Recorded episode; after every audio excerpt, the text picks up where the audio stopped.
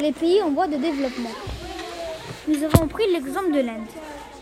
En Inde, la croissance démographique est forte. Il y a une natalité élevée et une mortalité en baisse. Cela signifie un accroissement naturel fort. Un accroissement naturel veut dire les différences entre le nombre de naissances et le nombre de décès.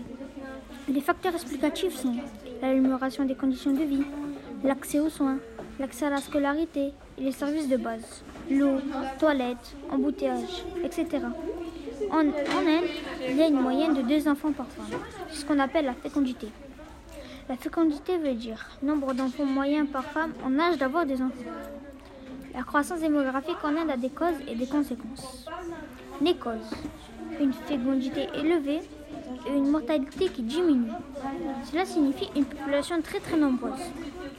Les conséquences les défis de l'accès à la nourriture, les défis de l'accès aux services de base et les défis de, l'embouteillage, ce qui entraîne une pollution en ville. Donc, moins de place dans, dans la ville. Conclusion. L'Inde est un pays d'une croissance démographique forte, ce qui entraîne des impacts sur l'environnement. D'autres pays comme le Pakistan, l'Afghanistan, le Bangladesh, les Maldives, le Népal et le Nigeria ont aussi un accroissement naturel fort. Fait par Leni et Nizar, classe de 5e D.